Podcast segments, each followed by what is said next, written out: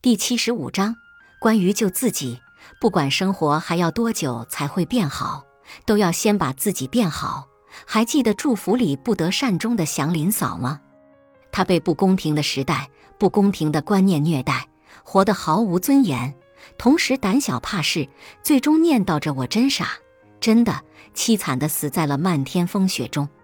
如果在面对操控她的婆婆、欺负她的四婶时，她敢说一句“你差不多得了”，故事会不会有新的走向？如果在她生活凄苦、逢人哭诉的时候，有个人对她说“你差不多得了”，谁家没点不好的事？别人都能把苦吞下去，继续好好活着，你怎么就不能呢？祥林嫂的后半生会不会是一个励志故事？糟糕的从来都不是生活。而是你的生活态度，能够好起来的也不可能是生活，还得靠你自己。生活就像大数据，你想什么，说什么，关注什么，搜索什么，在乎什么，它就给你推送什么。所以尽量不要说烦死了、累死了、气死了、完蛋了，要多说问题不大，没事儿，可以搞定。要多给自己积极的心理暗示。而不是任由自己在灰心丧气的情绪中慢慢枯萎。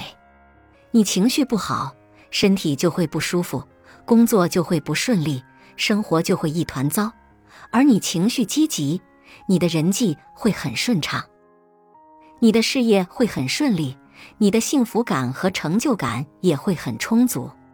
那么你呢？明明什么事情都没有发生。可当你走在大街上，就觉得是个人就比自己有用。明明没有经历什么大苦大难，可总觉得自己的出生就是一个需要花一辈子去矫正的错误。碰到一点压力，就摆出一副我受不了的样子，总是闷闷不乐，总想着讨好别人。可惜的是，不管你如何假装完美，你还是不被看重；无论你如何卖力讨好，你还是无人问津。无论你如何小心翼翼，你还是频繁地掉进社交的坑里。我想提醒你的是，当你开始讨厌自己，这不是成长的信号，而是消沉的预警。你觉得自己处处不如别人，是因为你总是用别人的优秀来怀疑自己，对自己不值得被爱这点深信不疑。你觉得不快乐，是因为你取悦自己时总是抠抠搜搜的。取悦别人时却慷慨大方，你觉得不自在，是因为你总是任人予取予求，任人随意摆布。这些时候，希望你能对别人或者自己说一句：“差不多得了。”认命不需要天赋，是个人就会；悲观也不需要努力，一泄劲就油然而生。所以，请你务必一而再，再而三地，毫不犹豫地救自己于这世间水火。我所理解的救自己，就是自己对自己负责，不带怒气出门，不带怨气工作，不枕着烦恼睡觉，静下心来学习、健身、阅读，基于个人意愿去参与社交或者选择绝交，基于个人能力去消费或者储蓄，认真吃饭，好好睡觉，和有意思的人打交道，把简单的食物做得美味。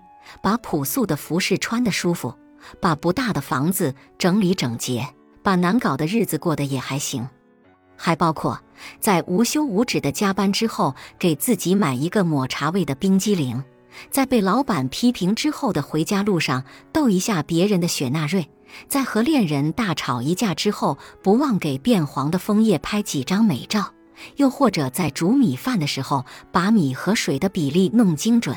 在写文章的时候，把标点符号都用对；在涂口红的时候，争取涂抹均匀；在出门之前，把衣服的领子整理一下，不要把辛苦和怨气都挂在脸上。你想要更好的生活，就让生活看到更好的你。不要到处诉说，以求安慰或怜悯。